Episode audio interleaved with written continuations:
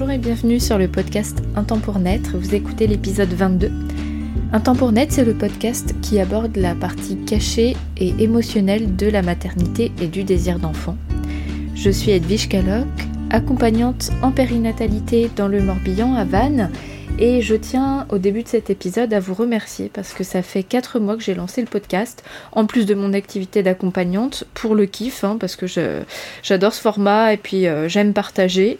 Donc c'était vraiment dans l'idée euh, d'apporter euh, mes réflexions à la plus grande échelle et franchement, je, regrette pas du tout parce que j'ai des super retours de votre part, euh, je me sens vraiment utile.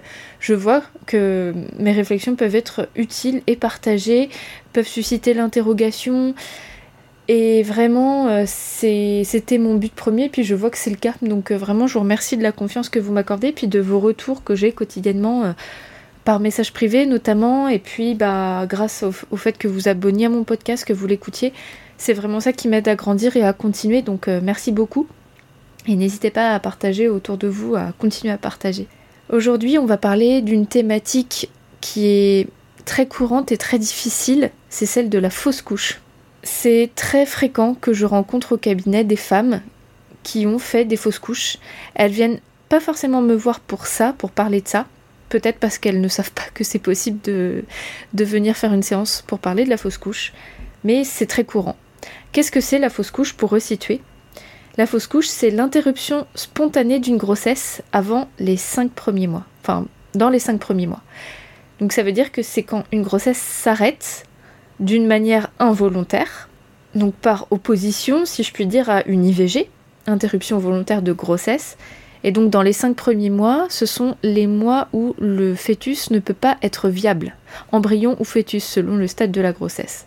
Donc c'est là qu'on qualifie le processus de fausse couche. Et ce que je peux constater, là je pars clairement de mes observations par rapport aux entretiens que j'ai avec les femmes que je rencontre au cabinet, hein. c'est vraiment que de l'observation, je constate que l'accompagnement qui existe et qui est proposé aujourd'hui en France et en Occident, il est strictement médical, ce qui est une très bonne chose évidemment, hein, parce qu'une fausse couche, parfois l'embryon va s'évacuer tout seul, mais parfois il y a besoin d'un coup de pouce médical. Donc euh, c'est vraiment très important qu'on soit accompagné dignement sur le plan médical, mais ça s'arrête là. C'est un accompagnement qui est purement rationnel, scientifique, et je me rends compte qu'on essaie de rationaliser, de raisonner les femmes autour de ça, de minimiser ce qu'elles vivent. Avec des phrases du type Mais vous en referez d'autres, mais de toute façon il n'était pas viable, c'est pas si grave, il y en a beaucoup qui font des fausses couches, ou voire le silence total, ou la ridiculisation, je ne sais pas si ça se dit, mais le fait de ridiculiser ce que peuvent ressentir les femmes, oui, mais enfin en même temps il y en a qui perdent leur bébé beaucoup plus tard, etc. etc. C'est vraiment ce que je constate, des réflexions que je, je vois en fait. Mais à côté de cette prise en charge, en fait, les femmes et les couples, hein, quand elles sont accompagnées de leur conjoint, ressentent bien souvent un immense vide, un sentiment de, de solitude, de rien en fait, comme si ça n'existait pas ce que les personnes pouvaient ressentir. Mais une fausse couche, c'est aussi un processus émotionnel. Nous sommes des êtres physiques, mais nous, sommes aussi des êtres émotionnels. Et il y a une grande absence de relation émotionnelle pour accompagner les personnes qui vivent la fausse couche.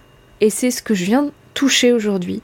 Vous savez que moi, ce que j'aime à travers ce podcast et l'accompagnement que je propose au cabinet, c'est l'aspect émotionnel du processus de la maternité, et y compris quand ça se déroule pas comme prévu. Donc, dans le cas des fausses couches, on y est. Déjà, j'ai envie de revenir sur le thème de fausse couche. Je déteste ce terme. C'est un terme qui me hérisse le poil. Pourquoi? Parce que fausse couche, déjà, le premier mot, fausse, bah, c'est contraire de vrai, euh, comme si ça n'existait pas, comme si c'était faux. Vraiment, c'est.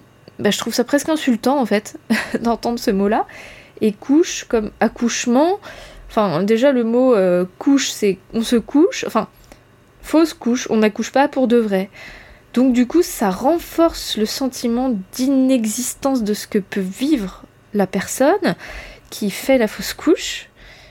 Et ça renferme encore plus dans un silence, dans, dans un rien, quoi. Enfin vraiment, je, vous renvoie à mon article de blog qui est dédié au vocabulaire lié à la maternité, où je reprends des termes qui me semblent assez dingues, encore aujourd'hui en 2021, qui sont utilisés tous les jours pour qualifier des processus qui sont quand même très très importants dans une vie. Et donc oui, ce mot de fausse couche, j'ai un sentiment d'imposture injustifié quand je le dis, quand je l'entends, non, je, bloque. Je suis pour une réforme du vocabulaire et, surtout euh, sur ce terme de fausse couche. Bon, les choses sont dites de ce côté-là. Ça ne resitue pas les femmes et les couples dans ce qu'ils vivent dans ce processus-là, parce que si au regard du corps médical, c'est une expulsion spontanée d'un embryon, pour les personnes qui le vivent, ça n'a absolument rien à voir. Pourquoi? Parce qu'il y a eu un investissement émotionnel de ce processus. Et ça, que la fausse couche intervienne très précocement ou sur le tard aux alentours de 5 mois, j'ai pas envie de hiérarchiser les souffrances, de dire qu'une femme souffre moins si elle a une fausse couche deux jours après avoir fait son test de grossesse, ou alors tardivement. On peut supposer que plus le temps passe, plus on investit émotionnellement cette grossesse et donc l'enfant qui est à venir. Mais je dirais même que à partir du moment où le test est fait, on sait que le bébé, le, futur bébé, le potentiel bébé est là, mais même avant, quand la grossesse est désirée, que les personnes mettent plus ou moins de temps à tomber enceinte, bah là aussi, en fait, ça hum, conscientise déjà la vie qu'il y a à l'intérieur de soi, avant même la grossesse. Donc finalement, je suis pas pour dire qu'il y a une hiérarchie de la souffrance en fonction du temps où euh, le décès de, de l'embryon ou du fœtus se déclare. Donc on peut bien comprendre que c'est une souffrance très importante selon les personnes, selon leur vécu, selon leur histoire, indépendamment du stade de la grossesse et de l'aspect médical et scientifique des choses. Et c'est vraiment ça qui est à prendre en compte.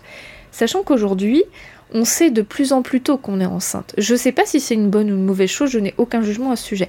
Mais on sait que nos grands-mères n'avaient pas de test de grossesse, donc une fausse couche hyper précoce, en fait, c'était un retard de règles pour elles parce qu'elles n'avaient pas forcément de moyen de savoir qu'elles étaient vraiment enceintes elle pouvait dire euh, j'ai eu un retard euh, de, menstruation, euh, je les ai eus au bout de 50 jours au lieu de 28 jours d'habitude ou 30 jours. Et ça s'arrêtait là, il n'y avait pas trop de réponse à ça, donc il n'y avait pas un vrai deuil à faire. Aujourd'hui, on sait qu'on est enceinte très tôt grâce aux tests de grossesse, aux prises de sang qui détectent très précocement la grossesse. Donc du coup, il y a un processus de deuil quand la fausse couche se déclare qui est important, donc on peut avoir l'impression qu'il y a plus de, fausses couches qu'avant. Je sais pas si c'est une réalité, peut-être avec nos modes de vie, c'est fort probable, quoique c'est pas certain, mais en tout cas on en a plus conscience. On, dit qu'il y a une, grossesse sur cinq qui euh, aboutit à une fausse couche. Ça paraît énorme, effectivement. Je sais pas si ça l'est, j'ai pas trop de jugement euh, médical ou scientifique là-dessus. N'empêche qu'à chaque fois que ça arrive, la femme qui le vit est potentiellement dans une forme de détresse à partir du moment où elle avait commencé à investir cette grossesse peut-être l'homme aussi, c'est aussi une forme de deuil pour l'homme euh, ou la, compagne de la femme qui est enceinte, à partir du moment où on commence à investir ce projet euh, comme une réalité psychique. Et oui, il y a une phase de deuil. Et c'est ça que je dis aux femmes et aux couples que je rencontre qui vivent la fausse couche, c'est un deuil. Oui, t'as le droit de le dire, que ça fait mal, ça fait putain de mal, même si médicalement ça s'est peut-être très bien passé, même si ton gynéco t'a dit que c'était juste un amas de cellules, un œuf clair, que sais-je. Un œuf clair, c'est quoi? C'est euh, on fait le test de grossesse, on est trop contente. La prise de sang montre y euh, qu'il a grossesse et on fait une échographie de datation. Oh, il y a rien, un œuf clair, c'est-à-dire qu'il y, a, une poche, mais il n'y a pas de, euh, de cellules embryonnaires. Bah l'œuf clair, c'est pareil, ça fait un œuf. Enfin, on n'est pas des poules, quoi. Donc oui scientifiquement, c'est un œuf clair, c'est-à-dire qu'il est vide de, vie à l'intérieur, mais n'empêche qu'à l'intérieur du mental et des émotions, il y avait un bébé. C'est ça que j'aimerais vraiment transmettre. je pense que ça, peut vraiment faire du bien de savoir que oui, on est en deuil, on a le droit de le dire, sans forcément se comparer à d'autres femmes qui ont vécu peut-être des drames plus importants ou à nous-mêmes. On a peut-être vécu des drames plus importants, mais ça aussi c'est difficile émotionnellement, surtout quand c'est pas reconnu. Et le fait de le reconnaître, de se dire oui, j'ai le droit de dire que je vis un deuil parce que j'ai fait une fausse couche, déjà, bah, c'est la première étape pour se sentir mieux. Et à l'échelle des professionnels et des accompagnants dans la périnatalité, reconnaître que les femmes qui vivent une fausse couche, qu'elles soient précoces ou pas, est une forme de deuil, c'est très aidant. Et donc je viens par la même occasion resituer le cadre de mon accompagnement. Donc je propose de l'accompagnement basé sur des entretiens d'écoute et d'échange bienveillants sur tout le processus de maternité. Et eh ben oui, en cas de fausse couche aussi, bien sûr. Au contraire, c'est des moments où on a vraiment besoin d'être écouté parce qu'il n'y a personne pour vous écouter. Si vous êtes bien entouré, que vous avez des amis autour de vous, un compagnon formidable qui, vous écoute, mais c'est super, mais peut-être que vous avez aussi besoin d'une personne neutre qui est là juste pour accueillir ce que vous vivez, sans essayer de vous consoler, de rationaliser, de minimiser, de vous faire passer à autre chose.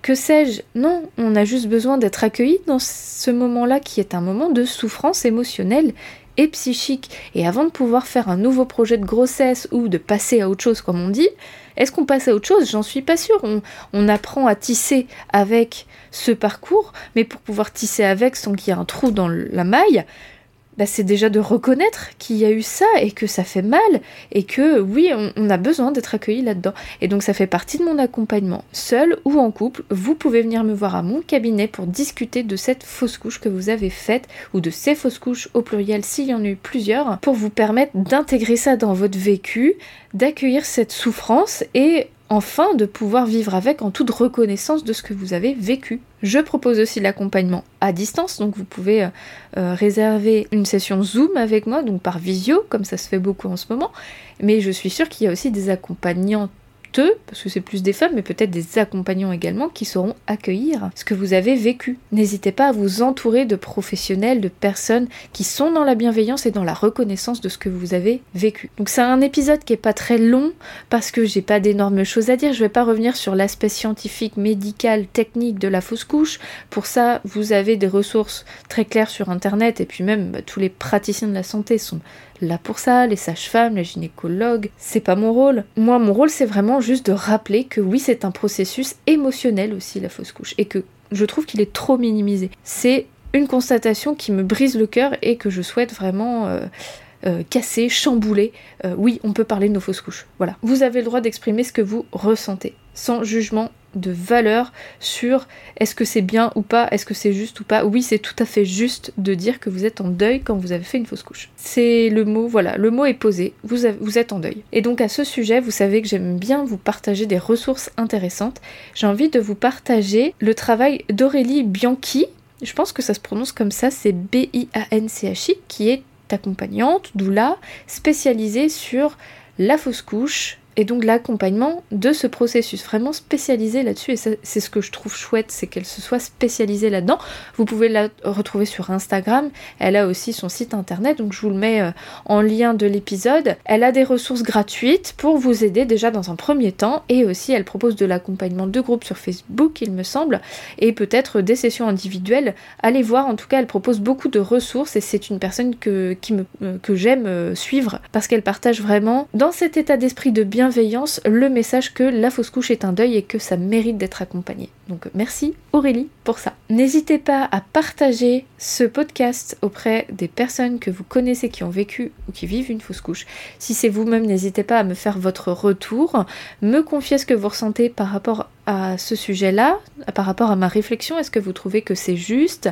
Comment vous, vous vivez les choses? Je suis hyper intéressée d'avoir vos retours et vos partages. Surtout, n'hésitez pas aussi à vous abonner au podcast parce que c'est ce qui lui permet d'être visible, à lui laisser aussi un commentaire sur votre plateforme d'écoute parce que plus il sera visible, plus les personnes qui vivent les fausses couches, et comme vous le savez, une grossesse sur cinq, bah, c'est beaucoup de femmes quand même, hein, plus elles, auront de la chance d'avoir accès à ces ressources et du coup d'être euh, comprises dans ce qu'elles vivent et d'avoir la possibilité de se dire que c'est possible d'être accompagné là-dedans parce qu'on n'est même pas au courant qu'on peut être accompagné là-dedans. Voilà. Sur ce, je vous embrasse bien fort et je vous dis à la semaine prochaine pour une nouvelle thématique. Ciao